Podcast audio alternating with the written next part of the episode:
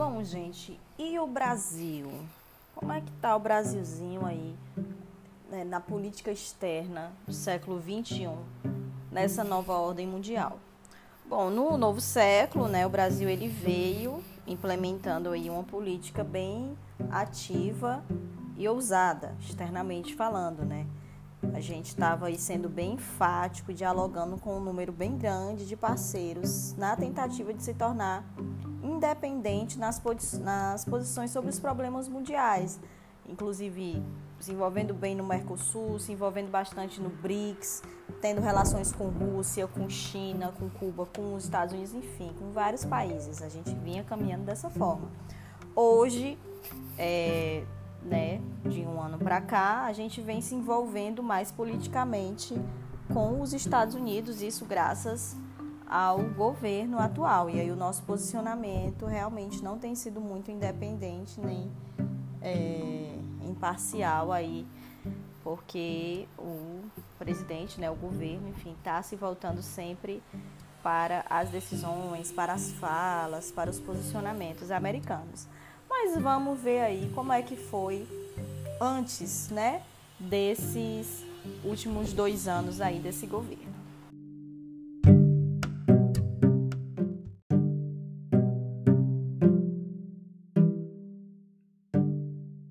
Gente, por várias décadas, especialmente ali no período da ordem bipolar, o Brasil ele era muito discreto na sua diplomacia na maioria dos casos, acabava seguindo as posições norte-americanas e europeias, as capitalistas, né? E aí, quando se unia aos críticos das potências do, dos países ricos, acabava adotando uma postura que era mais passiva, evitando radicalismos. Como ocorreu, por exemplo, né, nas reuniões que tinha lá os não alinhados, que era aquele movimento dos países é, durante a ordem geopolítica bipolar, que era a tentativa de uma formação de um bloco independente daquelas duas superpotências, né, primeiro e segundo mundo. E os, o, próprio Brasil esteve no meio disso daí, mas ficou quieto. E aí a mudança da postura brasileira para uma política externa mais ativa e independente, mesmo que não totalmente, vai se dever aí às mudanças geopolíticas ocorridas com o avanço da globalização e com o final da Guerra Fria e, consequentemente, da ordem bipolar. Como a gente viu, o mundo ele deixou de ser marcado pela oposição entre as superpotências e passou a ser multipolar. As tensões entre capitalismo e socialismo acabaram deixando de existir e, no seu lugar, surgiram outras contradições, disputas comerciais e tecnológicas, uniões entre países vizinhos, que são os blocos econômicos, é, e a formação desses novos mercados chamados supranacionais, as maiores preocupações com o terrorismo, com o narcotráfico, com o meio ambiente também, que não tinha essas discussões. E aí, nesse novo contexto internacional, o Brasil ele acabou procurando se afirmar como líder na América do Sul, até por ter um território imenso, né? E aí, é, até mesmo da América Latina, chegando a competir ali com o México, que é bem desenvolvido industrialmente falando. E aí, é, temos a maior população, o maior território, a maior economia, né? É, quando se pensa no PIB, embora a renda per capita seja apenas mediana e a gente esteja perdendo aí para países menores. E aí, adotando uma postura firme em relação aos conflitos internacionais, é, o Brasil ele foi contrário à invasão norte-americana ao Iraque em 2003, por exemplo, né? E foi contrário aos subsídios que os países ricos oferecem aos agricultores. Deixa eu lembrar vocês o que é, subsídio. Vão ser ajuda, gente, ou recursos financeiros que isenta é, os agricultores de impostos é, e dá empréstimos que também são baratos a longo prazo para eles conseguirem garantir a segurança alimentar do, do país. E aí o governo concede é, esse, essa grana ou, esse ou essa isenção desse imposto para algum setor econômico é, ou uma região do país que esteja precisando. O que é que o Brasil deveria ter feito agora com o preço do arroz? Pergunte à sua mãe e seu pai do preço do arroz dessa semana.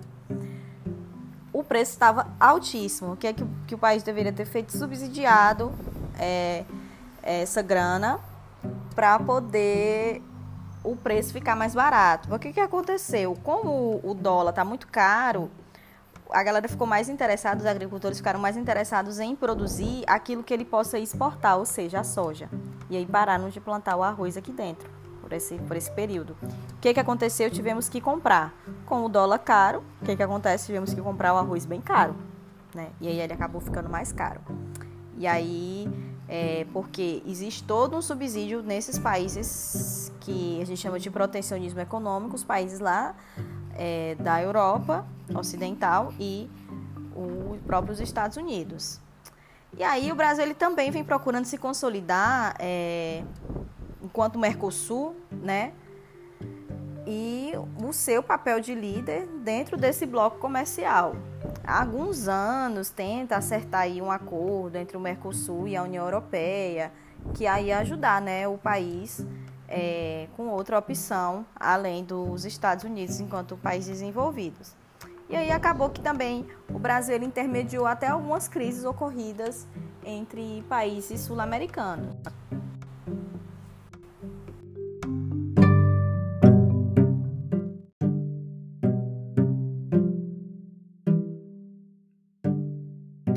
E no aspecto militar? Então, o Brasil ele vinha vem né, contribuindo cada vez mais né, para as forças de paz da ONU, é, enviando soldados, por exemplo, para o Haiti em 2004.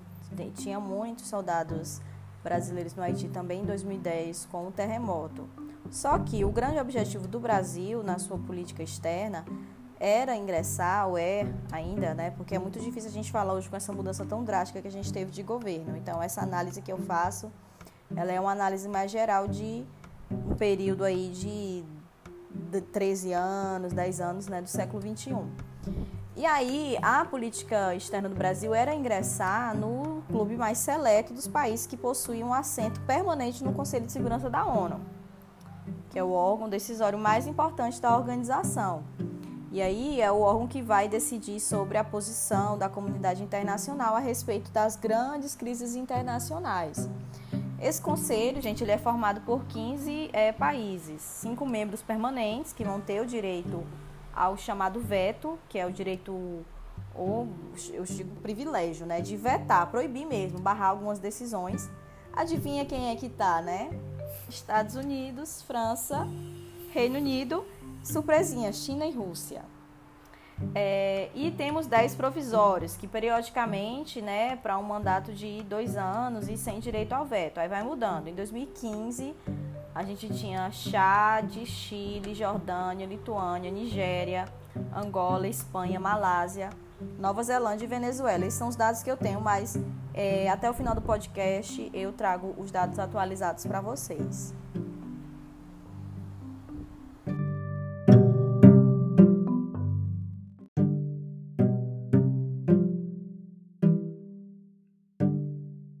Bom, como já sabemos, a ONU ela foi criada no fim da Segunda Guerra Mundial, né? um período que havia uma correlação de forças diferente entre os países. E aí, por esse motivo, se alega que ela precisa de uma reestruturação, que é para poder se adaptar aos novos tempos. Uma das principais mudanças que são sugeridas para a ONU seria a ampliação desse Conselho de Segurança, que deveria se tornar aí mais representativo, com a inclusão de novos membros, é, no caso, membros permanentes. É, um da América Latina, que seria quem, né? Brasil.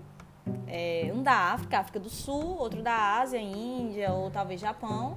E que no caso já tem o, o, permanente da China, que tem a China, né? Mas queria um outro. E provavelmente mais um da Europa, que é, seria a Alemanha.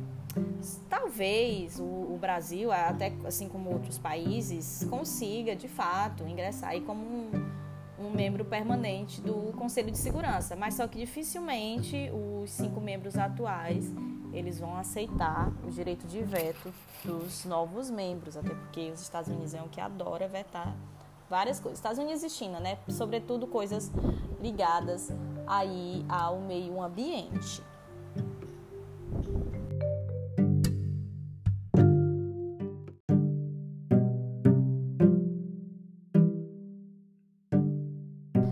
Trazendo para vocês quem são os membros não permanentes atualizados né, do, do Conselho de Segurança da ONU. A gente tem até agora, 2020, África do Sul, Alemanha, Bélgica, Costa do Marfim estava até 2019, Guiné Equatorial até 2019, Indonésia 2020, Kuwait 2019, Peru 2019, Polônia 2019 e República Dominicana 2020. Para quem está até 2021. Níger, São Vicente e Granadinas, é, que é da América Latina, Tunísia e o Vietnã, certo, gente? Outro também, Estônia. Esses são os seus que estão aí para 2020 e 2021. Lembrando que são dois anos que eles passam, né?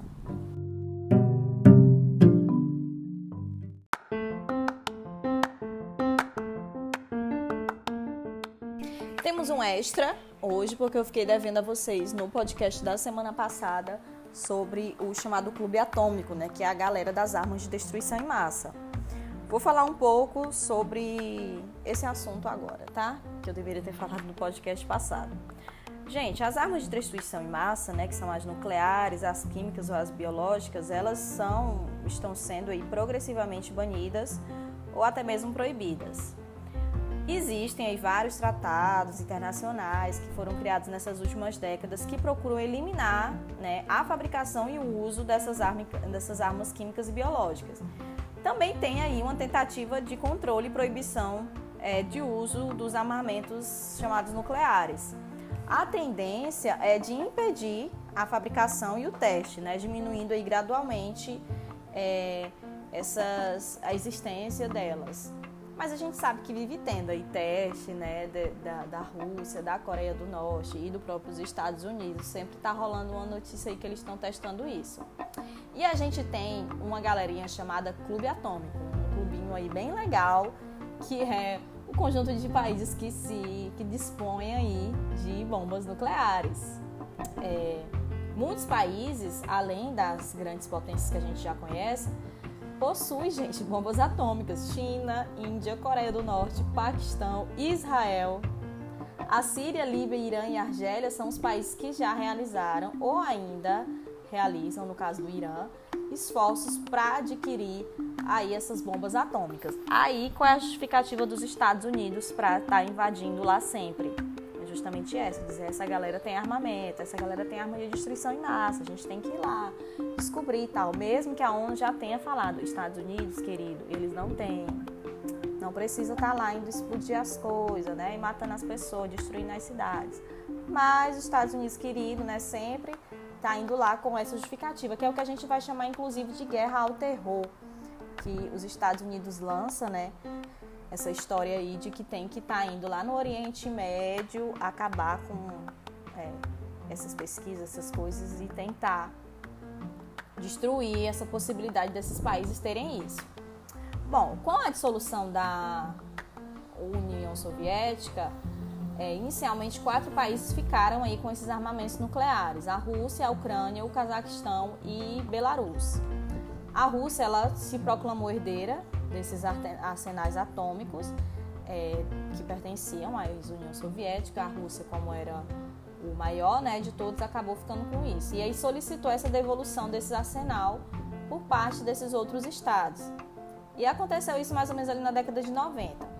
E aí os Estados Unidos ajudaram a Rússia no esforço de conseguir de volta esses artefatos, garantindo aí, né, que ficasse apenas com o país. E aí isso ofereceu bilhões, gente, de dólares para para a Ucrânia para concordar com essa transferência. Porque quando o país está fazendo isso, ele meio que está se desprotegendo, digamos assim, né? Porque quem adora usar isso como fator de proteção é a Coreia do Norte, por exemplo. E aí, para diminuir né, o, o risco de, de dessas catástrofes, era mais interessante que houvesse apenas uma potência nuclear naquela região. Só que nunca houve, gente, um controle desses armamentos. Então existem fortes suspeitas de que parte deles ficou aí por anos sem a manutenção. E aí a quantidade dessas bombas atômicas existentes oferece um risco de uma guerra nuclear, né? Sem a participação de uma grande potência, inclusive, que é algo que a gente nem imaginava nos anos 80. Ah, sei lá, não pode ter uma, uma, uma guerra nuclear entre China e Paquistão, sei lá, e hoje pode ter. E até as guerras entre os países que são mais pobres, aqueles do Oriente Médio, por exemplo, pode envolver, gente, armamentos nucleares, né? É, nesses conflitos. E no sul e, e, leste da Ásia também, que é onde tem isso. Então, essa utilização de armas nucleares por parte de qualquer país vai representar uma ameaça né, para o mundo todo e também para o meio ambiente. E aí eu vou encerrando por aqui hoje, tá, queridos? Beijos!